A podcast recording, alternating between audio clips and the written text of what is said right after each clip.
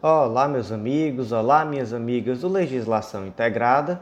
Aqui quem fala é o professor Bruno Valente e a nossa conversa de hoje é sobre o informativo de número 756 do STJ. Antes de começar, fica aquele convite especial para você que vem sempre aqui, mas ainda não está inscrito no nosso canal, seja no Spotify, Deezer, Apple Podcasts, Google Podcasts ou no YouTube. Não deixa de ativar o sininho para ficar sabendo das novidades e de curtir, compartilhar, comentar e enviar para aquele amigo que também pode ter interesse nesse conteúdo. O outro convite especial, nos seguir no Instagram, arroba legislação integrada. E por último, mais especial de todos os convites, acessa legislaçãointegrada.com.br. Lá você vai conhecer o Clube da Lei e vai ter acesso a uma oferta sensacional de Black Friday que só vai até o fim do mês de novembro. Então, uma oferta super bacana. O plano anual está saindo por só 20 reais a mais que o plano semestral. E aí você tem um ano inteiro de acesso aos nossos materiais atualizados semanalmente, que vão te dar um estudo super completo e organizado de lei seca e jurisprudência, além de acesso a todos os planos de leitura, que tanto são planos por carreira quanto planos por edital. Os planos são feitos de uma forma que você consegue organizar o seu estudo com continuidade, já que quando sai um edital novo da carreira, nós inserimos o plano de leitura de forma gratuita para quem já é assinante. E os novos planos feitos por carreira são baseados no plano base, então você tem sempre essa continuidade de estudo, sem precisar estar recomeçando do zero a cada novo edital. Então é o que você precisa para dar aquele up no seu estudo nesse momento. Então não deixa de acessar legislaçãointegrada.com.br e vem fazer parte do nosso clube. O primeiro julgado do dia foi inserido no ato das disposições constitucionais transitórias, a famosa ADCT da Constituição Federal destaque da seguinte forma: no exercício do seu poder de autotutela, poderá a administração pública rever os atos de concessão de anistia a cabos da aeronáutica com fundamento na portaria 1104 de 64, quando se comprovar a ausência de ato de motivação exclusivamente política, assegurando ao anistiado em procedimento administrativo o devido processo legal e a não devolução das verbas já recebidas. Esse mesmo destaque aqui, ou, ou, bem parecido com isso, né, mas a mesma razão de decidir, saiu em vários informativos recentes. Então, agora tem o informativo 756, com este julgado da primeira sessão por unanimidade, mas também temos aqui a tese de repercussão geral, tema 839 do STJ, que está no informativo do STF, desculpa que saiu no informativo 956. Outro julgado da primeira sessão do STJ, também por unanimidade, informativo 744, agora informativo 756. Tivemos também um julgado que saiu no informativo 668 do STJ, também da primeira sessão. Então veja só como se trata de um tema recorrente em informativos do STJ e do STF. E qual é o contexto aqui? O contexto é de anistia daqueles indivíduos que, durante o período da ditadura militar, foram exonerados por motivação exclusivamente política. E aí, a esses indivíduos é assegurado não só a indenização proporcional, mas também todas as promoções que ele perdeu por estar em inatividade, enfim, tudo aquilo que ele teria direito caso ele não tivesse sido exonerado. Mas aí temos a súmula 678 do STF, que ela diz que essa anistia que está prevista no artigo 8 da ADCT não alcança os militares expulsos com base em legislação disciplinar ordinária, ainda que em razão de atos praticados por motivação política. Então, veja só, existe essa anistia, mas por outro lado, essa anistia não vai alcançar aquele militar que foi expulso com base em legislação disciplinar ordinária. E aí vamos para a tese de repercussão geral tema 839, que inclusive foi revisada e atualmente o seu texto está assim: No exercício do seu poder de autotutela, poderá a administração rever os atos de concessão de anistia a cabos da aeronáutica com fundamento na portaria 1104 de 64, quando se comprovar a ausência de ato com motivação exclusivamente política, assegurando-se ao anistiado em procedimento administrativo o devido processo legal e a não devolução das verbas já recebidas. Mas vamos lá, o que, que essa portaria 1104 de 64 determinou? ela determinou o desligamento dos militares que haviam completado o tempo de serviço militar, que era de oito anos. Só que a comissão da anistia, por entender que essa portaria tinha uma motivação política, acabou concedendo a anistia política a um grande número de ex-integrantes da aeronáutica, sem analisar a situação concreta de cada um. Então veja só, se partiu do pressuposto que se tratava de uma portaria com motivação política, e por conta disso se concedeu a anistia a todos os ex-integrantes da aeronáutica exonerados com base nessa, nessa portaria. E aí, posteriormente, a administração percebeu que, na verdade, não houve análise dos casos concretos e que, em vários casos, não havia motivação política nessas exonerações. E por conta disso, a administração passou a rever essa anistia e aí veio o primeiro problema, o prazo decadencial de cinco anos. E o STF já entendeu que esse prazo decadencial de cinco anos não se aplica quando o ato anulado afronta diretamente a Constituição Federal. Então ele disse: olha, nesse caso aqui, não se aplica prazo decadencial para anulação dessa anistia que foi concedida. E, posteriormente, em tese de repercussão geral, o STF também entendeu que é possível sim rever e que os casos devem ser analisados individualmente. Qual o detalhe? Que sempre é necessário procedimento administrativo, devido processo legal e o asseguramento de não devolução dos valores já recebidos. Então, os casos devem ser analisados um por um, sempre de forma a respeitar o procedimento administrativo, devido processo legal e sem devolução de valores já recebidos. Próximo julgado do dia, inserido no Código Tributário Nacional, destaque da seguinte forma: é possível assegurar na via administrativa o direito à restituição do indébito tributário reconhecido por decisão judicial em mandado de segurança. De onde surge eventual dúvida aqui? A gente pode verificar que na súmula 269 do STF está determinado que o mandado de segurança não é substitutivo de ação de cobrança. Já a súmula 271 do STF diz que a concessão de mandado de segurança não produz efeitos patrimoniais em relação a período pretérito, os quais devem ser reclamados administrativamente ou pela via judicial própria.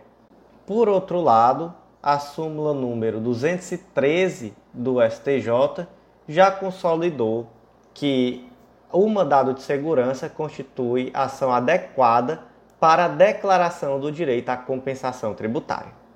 Então veja só como é que isso deve ser interpretado na prática. Imagina que o Arlindo verificou que o Estado do Ceará lhe cobrou determinado título em valor superior ao devido e lhe garantiu uma diferença de 10 mil reais. Arlindo propôs um mandado de segurança visando receber reconhecer, melhor dizendo, o direito à restituição de tais valores. A ação foi julgada procedente, declarando o valor correto e determinando que o fisco realizasse a correção dos lançamentos tributários. Após a correção, Arlindo requereu administrativamente a restituição dos valores pagos. O Arlindo procedeu corretamente? Sim, ele procedeu corretamente. Então veja só, o que que o Arlindo fez? ele propôs um mandado de segurança, ele impetrou um mandado de segurança, melhor dizendo, e aí se reconheceu que ele tinha um direito à restituição de um débito tributário, se determinou que fosse refeito esse lançamento tributário, corrigido esse lançamento tributário, posteriormente ele foi administrativamente e requereu a restituição daqueles valores que ele tem direito. Agiu corretamente Arlindo e é dessa forma mesmo que se deve agir. Foi isso que se decidiu aqui no informativo 756 do STJ. Próximo julgado do dia, inserido também no Código Tributário Nacional, destaque da seguinte forma: não é possível a inclusão de créditos presumidos de CMS na base de cálculo do imposto de renda pessoa jurídica e da contribuição social sobre o lucro líquido, não tendo a Lei Complementar 60 de 2017 a aptidão para alterar a conclusão de que a tributação federal do crédito presumido de CMS representa violação ao princípio do Pacto Federativo. Vamos pensar assim: o que é o crédito presumido na prática? O crédito presumido ele é um incentivo fiscal. Então, a partir do momento em que você concede um incentivo fiscal, o que, que você está fazendo diretamente? Você está aumentando o lucro da pessoa jurídica. Então, foi concedido o incentivo fiscal. Na prática, o que, que acontece? O lucro aumentou. Se o lucro aumentou, qual é a consequência lógica a princípio? É que aumenta também o imposto de renda. Por quê? Porque a base de cálculo do imposto de renda aumentou, já que o lucro aumentou. Só que vamos pensar aqui. Se o Estado concede um incentivo fiscal e, por outro lado, ele tributa o lucro decorrente desse incentivo fiscal, na prática se está ou esvaziando ou pelo menos reduzindo em alguma medida esse incentivo. Correto? Corretíssimo. Então, o que que as questões, na verdade, vão fazer com vocês? Vão tentar confundi-los. Porque se entende de uma forma diferente quando existe um crédito presumido de ICMS e quando o crédito presumido é de IPI. Por quê? Porque o crédito presumido de IPI, ele integra a base de cálculo do imposto de renda pessoa jurídica e da contribuição social sobre o lucro líquido. Já o crédito presumido de ICMS não integra a base de cálculo do imposto de renda pessoa jurídica e da contribuição social sobre o lucro líquido. Como é que você vai esquematizar isso na sua cabeça para não errar? Você vai colocar na sua cabeça que o IPI é um imposto federal. E se o IPI é um imposto federal, então a União, que está concedendo esse crédito presumido, que está concedendo esse incentivo fiscal, então ela pode também, por outro lado, resolver tributar aquele lucro decorrente desse incentivo. Já o crédito presumido decorrente de ICMS é um incentivo fiscal concedido pelo Estado, já que o ICMS é um imposto dos estados. Então, se a União resolver tributar o lucro decorrente desse benefício fiscal, o que, que a União está fazendo? Ela está esvaziando o incentivo fiscal que foi concedido pelo Estado. Então, ela pode fazer isso? Não, ela não pode. Portanto, essa possibilidade de tributação federal do crédito presumido de ICMS representa o quê? Representa uma violação do princípio federativo. Então, olha só como assim você consegue fixar essa ideia na sua cabeça. É possível imposto de renda pessoa jurídica e CSLL sobre crédito presumido de IPI é porque o IPI é um imposto federal e esse incentivo fiscal é federal. Agora é possível tributar um incentivo fiscal estadual? Não, por quê? Porque isso violaria o pacto federativo. Então, o crédito presumido de ICMS não integra a base de cálculo do imposto de renda pessoa jurídica e da contribuição social sobre o lucro líquido. Aí, gente, só para poder, já que eu já desfiz um nó grande na sua cabeça, agora eu vou fazer aqui outro, né? Só para poder também a gente aprofundar aqui o máximo possível. Existe algum caso em que não se tributa o lucro decorrente do crédito presumido de IPI? Existe. Quando? Quando a tributação da empresa for por lucro presumido. Então aí nesse caso realmente, se a tributação é por lucro presumido, então não, não vai fazer sentido entrar esse valor de crédito presumido de IPI na base de cálculo, já que a base de cálculo é presumida. Então, gente, espero que eu tenha aqui desfeito um nó na cabeça de vocês e ajudado também a aprofundar esse assunto. Próximo julgado do dia, inserido no Decreto-Lei 3365 de 41, que trata sobre desapropriação por utilidade pública. Destaque da seguinte forma: é cabível a avaliação pericial provisória como condição à emissão na posse nas ações regidas pelo Decreto-Lei 3365 de 41, quando não observados os requisitos previstos no artigo 15, parágrafo 1 do referido diploma. Então, o que, que tem lá no artigo 15, parágrafo 1? Uma simplificação do processo de emissão na posse, onde vai ser possível, inclusive, essa emissão provisória, independentemente da citação do réu. Então, veja só: a emissão provisória poderá ser feita, independentemente da citação do réu, mediante o depósito do preço oferecido, se esse for superior a 20 vezes o valor locativo, caso o imóvel esteja sujeito ao imposto predial, da quantia correspondente. Esse aí foi, essa daí foi a linha A, tá? A linha B. Da quantia correspondente a 20 vezes o valor locativo, estando o imóvel sujeito ao imposto predial e sendo menor o preço oferecido. C. Do valor cadastral do imóvel para fins de lançamento do imposto territorial, urbano ou rural, caso o referido valor tenha sido atualizado no ano fiscal imediatamente anterior. E D. Não tendo havido a atualização de que trata o inciso C, o juiz fixará, independentemente de avaliação, a importância do depósito, tendo em vista a época em que houver sido fixado originalmente o valor cadastral e a valorização ou desvalorização posterior do imóvel. Então veja só aqui um processo extremamente simplificado, onde é possível, inclusive, essa emissão da posse sem a citação anterior do indivíduo que vai ser desalojado. Mas aí o que, que o STJ diz? Ele diz: olha, a leitura correta do caput do artigo 15 do decreto-lei em questão é o de que é necessário, para que haja essa emissão da posse, que se cumulativamente alegue urgência e se deposite a quantia apurada mediante contraditório em avaliação prévia, da qual deve resultar, inclusive, a complementação da oferta inicial, ou melhor, pode resultar, inclusive, a complementação da oferta inicial. Então veja só, qual é a regra? A regra é que tem que ter urgência e que tem que ter a variação prévia e contraditório. E aí nesse contraditório, inclusive, pode haver uma complementação da oferta inicial. Qual é a exceção? A exceção é o artigo 15, parágrafo 1 E aí, naquelas hipóteses da exceção, é possível que essa emissão da posse ocorra mesmo sem a citação do indivíduo que vai ser emitido da posse.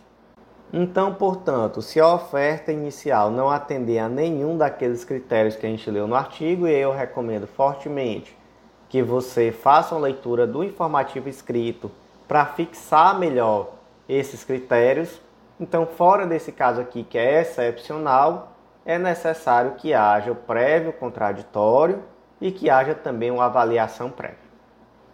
Próximo julgado do dia, inserido na Lei número 8905 de 94, Estatuto da OAB, destaque da seguinte forma: a OAB submete-se à disposição contida no artigo 8 da Lei 12514 de 2011 a limitação de execução judicial de anuidades quando o valor for inferior a R$ 2.500. Então veja só, a OAB, ela naturalmente pode e deve fixar uma contribuição mensal a ser paga, mensal não, anual, desculpa, a ser pago pelos advogados. Se trata de uma instituição de classe, mas é uma instituição de classe sui generis, então muitas vezes se fica em dúvida ao que se aplica e ao que não se aplica ao OAB. Nesse caso aqui, a lei número 12514, ela diz que as, os conselhos de classe, eles só podem executar contribuições atrasadas quando o valor for superior a R$ 2.500. A dúvida é, isso se aplica ao AB? STJ entendeu que sim, decisão por unanimidade da segunda turma. E agora iniciamos os julgados da terceira turma do STJ. Próximo julgado do dia inserido no Código de Processo Civil, destaque da seguinte forma: os honorários advocatícios de sucumbência na primeira fase da ação de exigir contas devem ser arbitrados por apreciação equitativa, conforme disposto no artigo 85, parágrafo 8 do CPC de 2015. Então vamos lá. Como é que funciona essa tal dessa ação de exigir contas? Você propõe a ação dizendo: olha, Fulaninho tem obrigação de me apresentar contas sobre determinada situação. E aí, desse pedido, podem vir duas decisões. O juiz pode dizer: não, Fulaninho não é obrigado a apresentar conta nenhuma. Ou então pode dizer: é, de fato, Fulaninho apresente contas a Beltraninho. Então, essas são as duas possibilidades. Agora, o que, que acontece se o juiz disser: é, de fato, ele não precisa lhe apresentar conta nenhuma? Ele dá uma sentença, essa sentença encerra o processo e caso fulaninho queira recorrer, ele vai ter que apresentar uma apelação. Mas se por outro lado o juiz disser assim, é, de fato o Beltraninho tem que apresentar essas contas o que, que acontece? Vai iniciar a segunda fase do procedimento. E nessa segunda fase, as contas vão ter que ser apresentadas. E aí, não encerra o processo. Então, essa decisão que julga procedente o pedido, ela é uma decisão interlocutória atacável por agravo de instrumento. Mas qual é o ponto aqui? O ponto é que essa primeira fase do processo da ação de exigir contas ela não tem um, um valor que pode ser mensurado economicamente. Porque as contas ainda não foram apresentadas, só se reconheceu que existe o direito de exigir as contas. E quando é que vai existir esse valor econômico mensurável? Só ao final da segunda fase, quando as contas forem entregues, forem apresentadas. Acontece que o advogado não tem nada a ver com isso. O advogado tem direito aos honorários de sucumbência seja na decisão que julga procedente a primeira fase, ou no que julga improcedente é outra parte que vai ter direito, mas o advogado outra parte também vai ter direito. E aí, se no final dessa primeira fase da ação de exigir contas não existe um valor econômico mensurável, como é que se fixa os honorários de sucumbência? Se fixa por equidade, com base no disposto lá no artigo 85, parágrafo 8 nas causas em que foi inestimável e irrisório o proveito econômico, ou ainda, quando o valor da causa for muito baixo, o juiz fixará o valor dos honorários por apreciação equitativa, observando o disposto nos incisos do parágrafo 2. Próximo julgado do dia, inserido também no Código de Processo Civil, destaca da seguinte forma: é admissível a acumulação em um mesmo processo de cumprimento de sentença de obrigação de pagar alimentos atuais sob a técnica da prisão civil e alimentos pretéritos sob a técnica da penhora e da expropriação. Então vamos lá. Como é que funciona a execução de alimentos? Como a gente sabe, só remanesce no direito brasileiro uma hipótese de prisão civil. Qual é essa hipótese? É a execução por alimentos novos. O que são os alimentos novos? são os alimentos até três meses antes da propositura da ação e aqueles que se vencem no curso do processo. Em relação a esses alimentos, é possível que você peça a prisão civil do indivíduo que não os pagou. Prisão civil essa que tem uma função meramente coercitiva, então não é punitiva. O objetivo da prisão é simplesmente fazer com que o indivíduo providencie esse pagamento. É um meio de coação. Agora, em relação àqueles alimentos mais antigos, não é mais possível a prisão civil. É possível somente uma penhora, expropriação de bens, enfim. É uma execução que vai ter efeitos como qualquer outra, através de penhora, através de meios de execução de valores. Só que aí, imagina a situação. A Mariazinha vai propor uma execução de alimentos em face do Pedrinho que é o pai do, das crianças. E aí o Pedrinho já está há um ano sem pagar nada, sem pagar um real. Então a Mariazinha vai lá e propõe execução de alimentos. E aí o que, que se fazia muito, especialmente no CPC de 73? Se propunha uma ação pedindo só os alimentos antigos e outra ação pedindo só os alimentos novos. Na época eu já achava isso ridículo. Eu estava na faculdade, eu trabalhava como estagiário na Defensoria Pública, na vara de família. Eu achava isso ridículo, mas era um entendimento que isso era cabível assim. De lá para cá, ainda muita gente, muito juiz não aceita que se faça um processo só pedindo tudo. Mas o STJ, felizmente, tem um entendimento no sentido de que é sim possível acumular o pedido, não precisa propor duas ações. Porque, gente, que coisa absurda, sem sentido. Você movimentar duas vezes a máquina do, do judiciário, ter o dobro de trabalho, duas petições, dois despachos, duas citações, duas sentenças, enfim. Coisa de gente abestada, resumindo, com, com, a, devida, com a devida vênia a quem tem entendimento, sentido diverso, e muita gente tem. E, enfim. Mas o motivo que se diz é, ah, são ritos diversos, um rito aqui tem prisão civil, outro não tem, não dá para compatibilizar.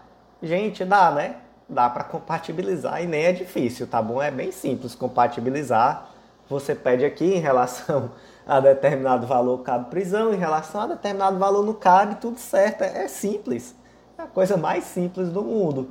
Então aqui o que a terceira turma decidiu por, por unanimidade, que é possível sim compatibilizar.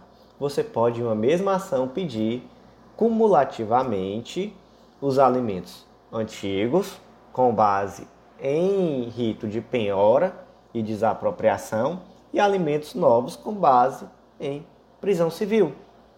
Tranquilo, né? não, não é nem difícil, é, é simples. Então, Vamos lá se adequar, gente. Vamos começar todo mundo a aceitar esse tipo de situação, até porque o STJ já reconheceu e não foi de hoje, né? Não foi a primeira vez. Então, vamos lá, vamos para frente.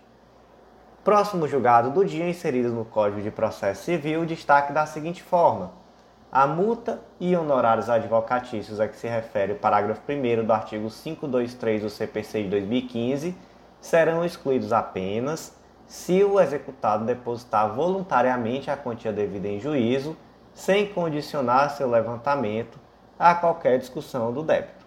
O que é essa multa? Lá, lá no artigo 523, parágrafo 1, ele diz que não ocorrendo o pagamento voluntário no prazo referido no CAPT, que é um prazo de 15 dias úteis, o débito será acrescido de multa de 10% e também de honorários de advogado por 10%. Então, Madruguinha recebeu uma intimação de um cumprimento definitivo de sentença que reconhece exigibilidade de obrigação de pagar a quantia certa para que ele pague no valor, ou melhor, no prazo de 15 dias, o valor determinado na, no despacho, sob pena de multa de 10% e também honorários de 10%. E aí, o que que o Madruguinha faz? Ele deposita um valor em juízo e apresenta uma impugnação, esse cumprimento de sentença. E aí, quando ele deposita o valor em juízo, o saldo principal, ele diz: Olha, como eu deposito em juízo, eu não preciso pagar essa multa de 10% e honorário de 10%, porque eu já depositei, está lá depositado em juízo. E aí, qual é o problema disso? O problema é que quando ele deposita em juízo e apresenta a impugnação, ele não está pagando a ninguém. Ele está só deixando lá em juízo. O credor não está recebendo o dinheiro. O credor ele não tem como pegar esse dinheiro. Esse dinheiro fica lá retido. Então ele vai deixar de ter que pagar essa multa? Não vai, né, gente? Não vai deixar de ter que pagar. Ele vai ter que pagar essa multa da mesma forma: 10% de multa e 10% de honorário de sucumbência. Qual é a hipótese em que ele não vai precisar pagar? a multa e os 10% de honorários. É quando ele simplesmente paga voluntariamente ou deposita em juízo, mas não, não traz nenhuma condicionante. Ele só vai lá, deposita em juízo e diz: está aí. Pega o dinheiro quando o juiz permitir. Outras situações, imagine, por exemplo, que é um recurso que exige depósito recursal, e aí o indivíduo foi lá e depositou o, o depósito recursal e ele diz: Olha, como está aqui o depósito recursal, eu não preciso pagar multa. Precisa sim. Ele só não vai precisar pagar multa quando houver um pagamento voluntário de fato, sem que se traga qualquer tipo de condicionante ao seu levantamento. Inclusive, teve uma situação que saiu informativo que foi muito interessante. Porque o que, que acontece? O indivíduo ele foi lá, ele depositou em juízo e ele disse: Eu vou apresentar a impugnação. Mas ele não apresentou a impugnação. E aí transitou em julgado, tudo certinho. E o juiz determinou o levantamento, mas o credor disse: Ei, você não, não pagou voluntariamente, você disse que ia apresentar a impugnação. Me paguei multa e honorário. E aí o STJ decidiu não. Nesse caso aqui, ele de fato tinha o interesse inicialmente de, de apresentar impugnação, mas na prática não foi apresentado. Então, é, realmente não vai ser devida a multa. Próximo julgado do dia, inserido no Código de Processo Civil, destaque da seguinte forma: a penhora de cotas de fundo de investimento não confere automaticamente ao exequente a condição de cotista desse fundo, não se sujeitando aos riscos provenientes dessa espécie de investimento. Então vamos lá. Imagina que o José propôs uma ação em face de Tiago de uma dívida no valor de 10 mil reais. O Tiago não tinha dinheiro em espécie ou em depósito, e nem o tipo de aplicação instituição financeira, né, que seria ali a ordem preferencial de penhora. Inciso 1 seria dinheiro, inciso 2 ele também não tinha título da dívida pública da União Estado ou DF, com cotação em mercado, mas ele tinha um, algo que se encaixava lá no inciso 3. Ele tinha um título de valor, de valor mobiliário com cotação em mercado. O que, que ele tinha? Ele tinha um fundo de investimento. E esse fundo de investimento na época valia 10 mil reais e esses 10 mil reais, né, ou melhor, esse fundo de investimento foi penhorado. Que, que acontece? Passou um ano nessa situação, antes que esse valor fosse de fato expropriado, e nesse período o fundo de investimento desvalorizou e agora ele só valia 9 mil. Quando foi depois de um ano, tudo, tudo correu, né? E o juiz determinou que fosse expropriado esse fundo e ali só valia 9 mil. Então o credor recebeu esses 9 mil e pediu mais mil reais de penhora. Só que o devedor disse: Não, senhor. Não, senhor, porque quando você penhorou meu fundo de investimento, ele valia 10 mil. Então, se ele desvalorizou, problema seu. E o juiz disse: não, senhor, coisa nenhuma. Ele não se tornou dono quando ele penhorou. O, o risco do fundo de investimento continua sendo seu, estando ou não penhorado. Só passa a ser dele quando for expropriado. Então, a penhora não representa inversão da propriedade. Da mesma forma, se esse fundo tivesse valorizado e agora valesse 11 mil, na hora que fosse expropriado, ele só ia pegar 10 mil e mil reais voltava para você. Então não confunda alhos com bugalhos. A penhora não representa a inversão da propriedade, a penhora não traz ao, ao credor a condição de cotista do fundo, nada disso. O risco continua sendo do indivíduo devedor, que é aquele que é cotista do fundo. Então, se o fundo valorizar, aí quando for expropriado esse fundo, o montante da valorização é devolvido. Se desvalorizar, vai ficar faltando pagar alguma coisa depois.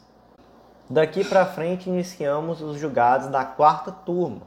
Primeiro julgado do dia da quarta turma, inserido no Código de Defesa do Consumidor, destaque da seguinte forma: é de cinco anos o prazo prescricional para ajuizamento da execução individual de sentença proferida em ação civil pública. Como é que funciona esse negócio, hein, gente, dessa, dessa execução individual de sentença proferida em ação civil pública? No final das contas é simples, tá? Se propõe uma ação civil pública em defesa de interesse individual homogêneo, essa ação civil pública vai ter uma sentença genérica que vai dizer, olha, quem sofreu esse dano aqui tem direito à indenização. E aí o que, que você faz depois? O indivíduo que está compreendido naquele objeto dessa sentença genérica, ele vai lá e propõe uma liquidação individual da sentença coletiva. E essa liquidação individual vai ter um rito ordinário, normal, onde se vai demonstrar qual é o valor do dano dele. Então, primeiro uma sentença genérica coletiva, depois uma liquidação individual dessa sentença coletiva para avaliar qual é o valor devido a cada um dos indivíduos. Cada um dos indivíduos que forem em busca do judiciário para isso, naturalmente. E aí, posteriormente, a execução individual da sentença coletiva, após o valor liquidado. Naturalmente, se o valor já, já vier líquido de cara, né, você já pode direto executar sem precisar dessa liquidação individual da sentença coletiva. Qual é o prazo para ajuizamento dessa execução individual de sentença coletiva? Cinco anos. Onde é que está esse prazo? É uma analogia do prazo para a ação popular. Também é o prazo para ajuizamento da ação civil pública, né? Então, tanto para ajuizar é cinco anos, quanto para executar individualmente a sentença coletiva, também é cinco anos.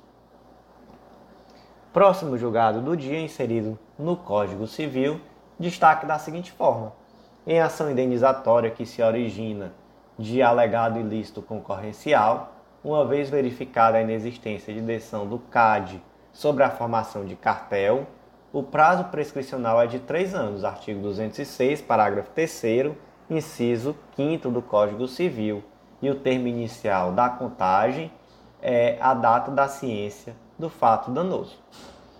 Aqui vamos pensar no caso concreto. Imagina que uma determinada empresa foi prejudicada por outra porque essa outra empresa estava praticando atos anticoncorrenciais. Então ela estava adquirindo ali produtos para controlar preços, etc. E aí, naturalmente, essa ação tinha por objetivo excluir a empresa prejudicada do setor.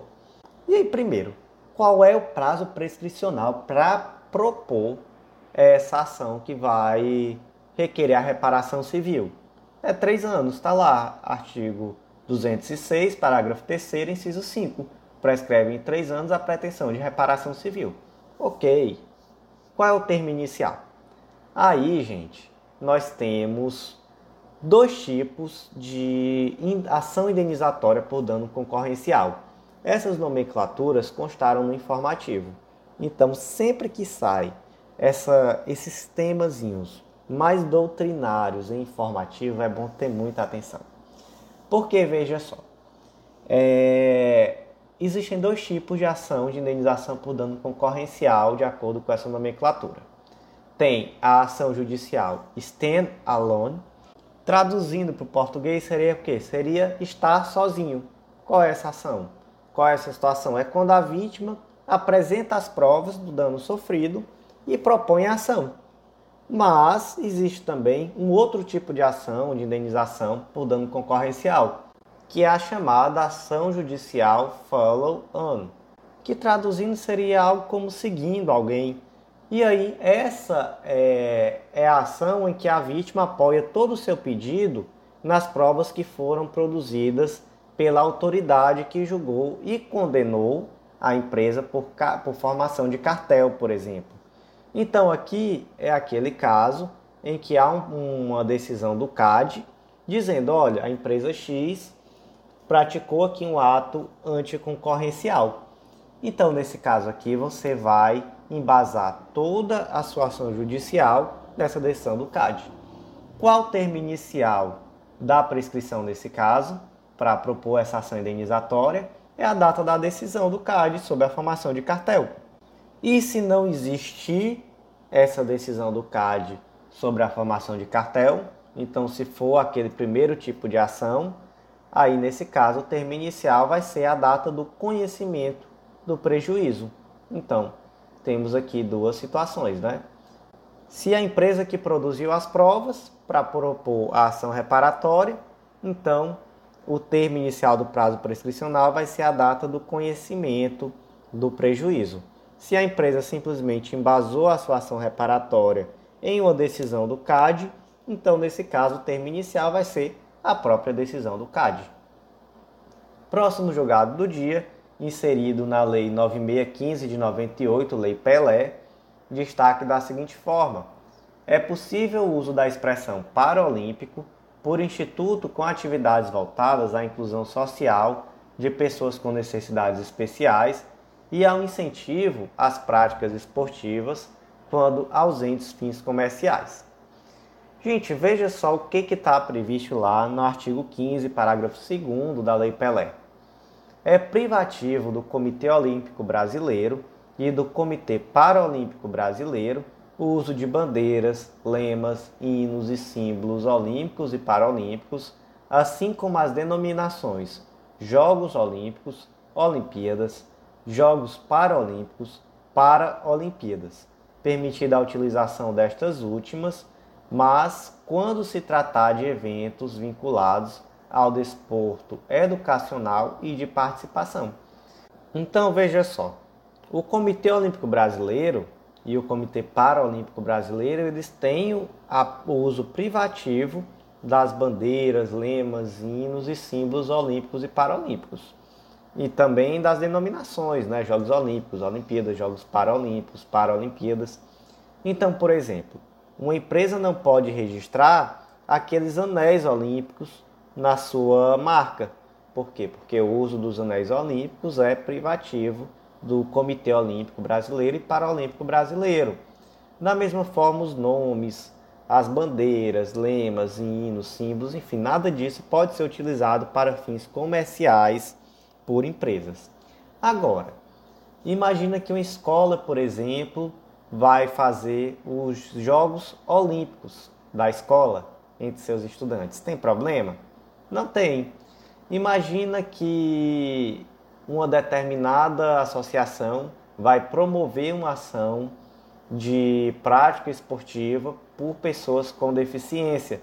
E aí chama esse evento de Paralimpíadas, Paralimpíadas, desculpa. E aí, é possível? Perfeitamente possível. Então a Lei Pelé, ela já traz essa, essa ressalva, né? ela diz, olha, pode utilizar esses termos, é, Olimpíadas, Jogos Paralímpicos, Paralimpíadas, quando se tratar de eventos vinculados ao desporto educacional de participação.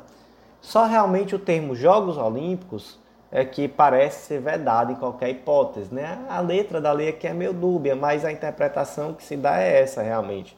Já que ele diz, ó, permitida a utilização destas últimas. Então essas últimas são Olimpíadas, Jogos para Olímpicos e Paralimpíadas. Nesse caso, quando é para fins educacionais, etc., é, é perfeitamente possível a utilização desses termos. Próximo julgado do dia, inserido no Código de Processo Civil, destaca da seguinte forma: aplicam-se as regras previstas no CPC de 73 para o arbitramento de honorários advocatícios quando a sentença tenha sido proferida na vigência desse diploma, ainda que este título venha a ser reformado com a inversão da sucumbência na vigência do Código de Processo Civil de 2015. Veja só um caso concreto aqui parecido com que estava aqui no julgado. O Joãozinho propôs uma ação em face da Mariazinha. Essa ação foi julgada procedente em 2014. Então foram fixados honorários de sucumbência em favor do advogado de Joãozinho. Na época, honorários de sucumbência por equidade, já que era essa a previsão para esse caso concreto, lá no artigo 20 do CPC de 73.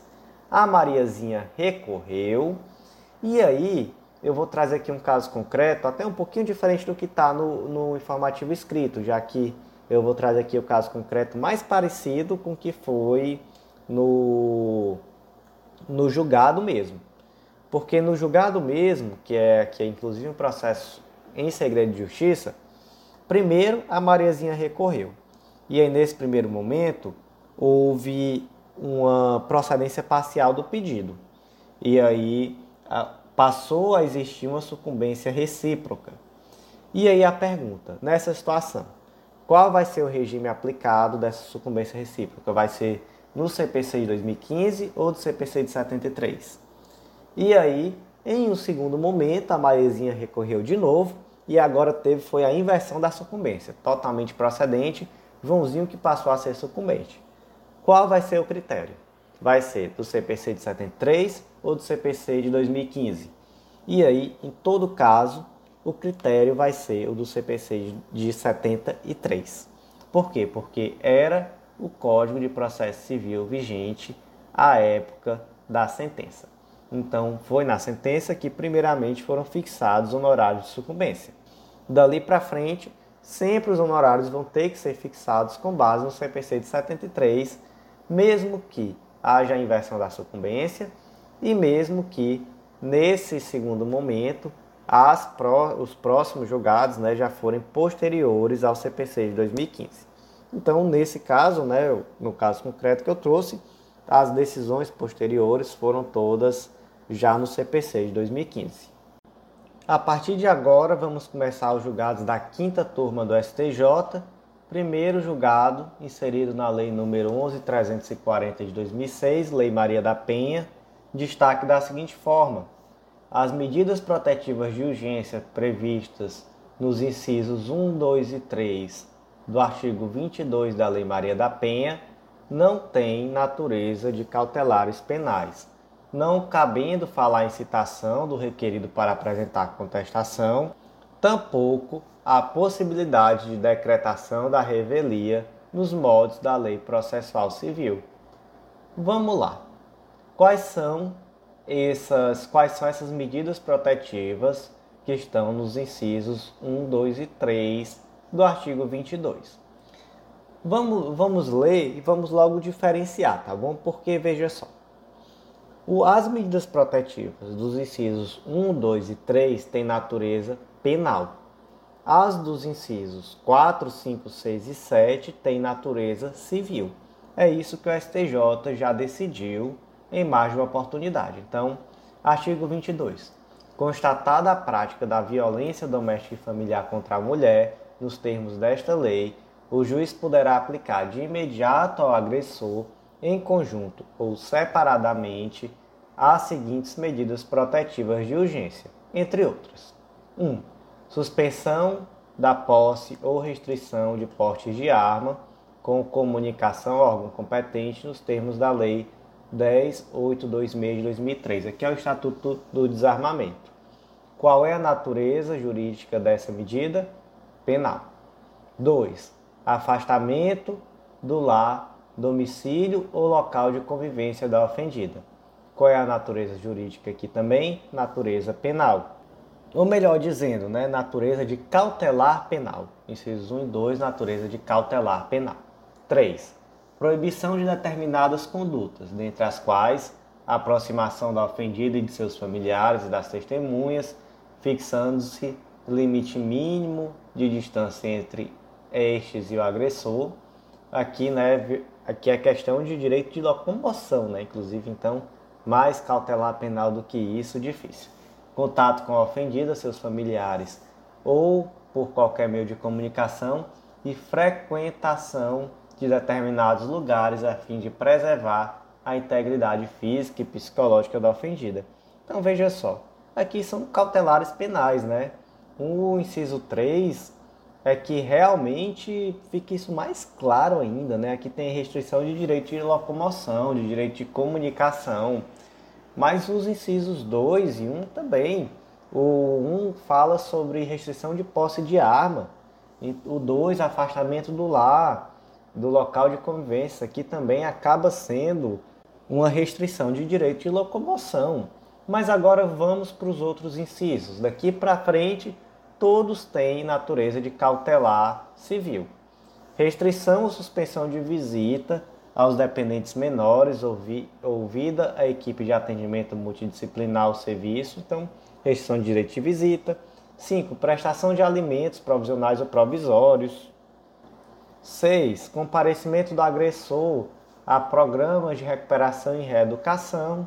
E 7. Acompanhamento psicossocial do agressor por meio de atendimento individual ou em grupo de apoio. Então, tudo aqui natureza claramente cível, né? Olha só, restrição de direito de visita, prestação de alimento, comparecimento a programa de reeducação, acompanhamento psicossocial, olha só como a coisa que é mais Nutella, né? Digamos assim, é cível, natureza cível. Então, se, um, se alguns incisos têm natureza cível e outros têm natureza penal, processualmente falando, vai ter diferenças. Né? Então, No caso da, das cautelares de natureza civil, naturalmente vai ter a necessidade de apresentação de contestação, vai ter a possibilidade de decretação de revelia. Então, o indivíduo foi citado a contestar e não contestou. Vai ter revelia, vai ter presunção de que esses fatos alegados na inicial são verdade. Já em relação aos incisos 1, 2 e 3, é possível você decretar revelia, você pensar com a lógica de processo civil? É não, né?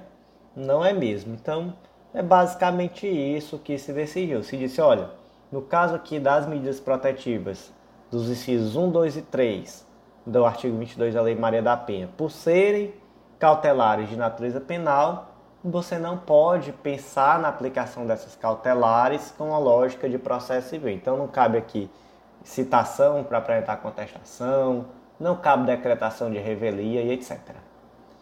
Próximo julgado do dia inserido no Código de Processo Penal, destaca da seguinte forma: o testemunho prestado em juízo pelo policial deve ser valorado, assim como acontece com a prova testemunhal em geral, conforme critérios de coerência interna, coerência externa e sintonia com as demais provas dos autos. Então, vamos lá. Depoimento do policial. O policial ele pode ser testemunha? Ele pode. Artigo 202, toda pessoa poderá ser testemunha. E aí não existe nada que proíba o policial de ser testemunha. Mas, a prioristicamente falando, não pode haver uma sobrevalorização desse testemunho do policial sobre a mera alegação de que ele tem fé pública. Então, se tem fé pública, tudo que está falando é verdade. E, por outro lado, não pode haver uma subvalorização sobre a justificativa de que a sua palavra não é confiável, porque ele quer é lascar o réu, digamos assim, ele quer a condenação. Também não, né? A gente nem pode ir para um extremo, nem pode ir para o outro. A gente não pode dizer, olha, a palavra do policial vale tudo e nem pode dizer a, a palavra do policial não vale nada. Vai ser uma prova testemunhal, como qualquer outra, vai ser confrontada com as demais provas dos autos e aí vai se chegar a uma solução. Então, gente, o que, que eu quero que fique fixo na cabeça de vocês? Policial pode ser testemunha, policial pode ser testemunha. Tem como alegar fé pública para poder dizer que a palavra do policial vale mais do que a de qualquer outro testemunho, então que tem especial valor? Não, não, não é por aí. Apesar de, na prática, a gente saber que uma grande parte das condenações no Brasil são feitas com base exclusivamente na palavra do policial. Não é o ideal, mas na prática a gente sabe que existe uma supervalorização sim. Mas aqui né, no, no mundo no mundo teórico de, desse julgado aqui, e não obstante, em outros julgados o STJ já ter decidido que naqueles casos concretos a palavra do, do policial tem especial valor, mas aqui né, nesse julgado disse não. É, pode ser testemunha, mas também não tem esse especial valor, não tem essa fé pública, etc. Por outro lado, também deve-se rechaçar aquela opinião, aquela visão, melhor dizendo, de que o testemunho do policial não vale nada porque ele tem interesse na, na condenação. Então, essa, essa posição também deve ser rechaçada. Próximo julgado do dia, inserido no Código de Processo Penal, destaque da seguinte forma: é ilegal a fixação ad eterno de medida protetiva, devendo o magistrado avaliar periodicamente a pertinência da manutenção da cautela imposta. E aqui, na verdade, foi uma aplicação por analogia do artigo 316, parágrafo 1 da, do Código de Processo Penal. Ele diz que, decretada a medida preventiva, deverá o órgão emissor da decisão revisar a necessidade de sua manutenção a cada 90 dias, mediante decisão fundamentada de ofício, sob pena de tornar a prisão ilegal. A gente sabe que a interpretação que tem sido dada a esse dispositivo não é bem essa, né? É, não, não se tem aceitado essa automaticidade da ilegalidade da prisão decorrente da ausência de reavaliação a cada 90 dias, etc. Mas o fato é que esse dispositivo ele traz uma necessidade de reavaliação periódica da prisão preventiva.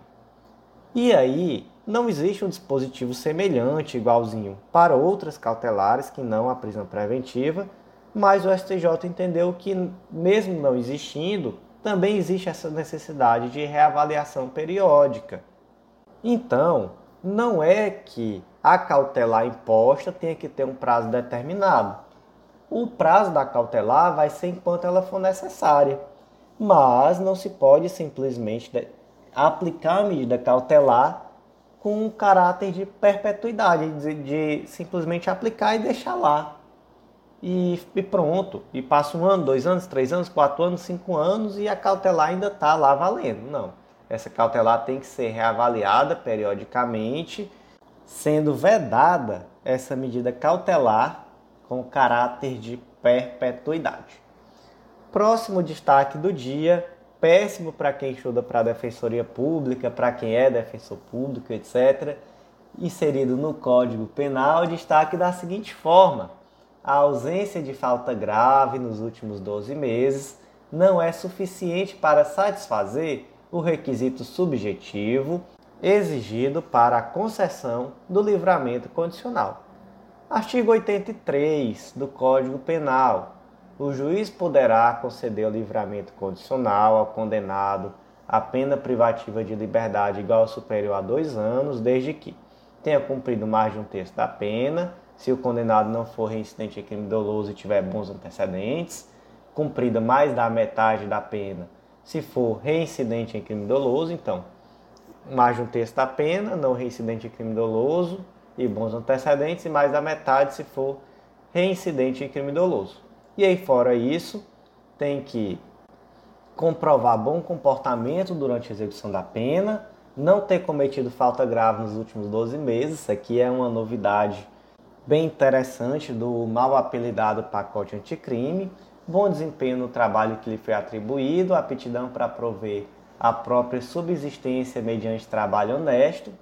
Aí, inciso 4, tenha reparado, salvo efetiva impossibilidade de fazê-lo, o dano causado para, pela infração, e 5. Cumpridos mais de dois terços da pena nos casos de condenação por crime hediondo, prática de tortura, tráfico de, de entorpecentes e drogas afins, tráfico de pessoas e terrorismo, se o apenado não for reincidente específico em crimes dessa natureza. Gente, na minha prova oral, da Defensoria Pública do Pará, essa foi uma das perguntas: quais são os requisitos para o livramento condicional?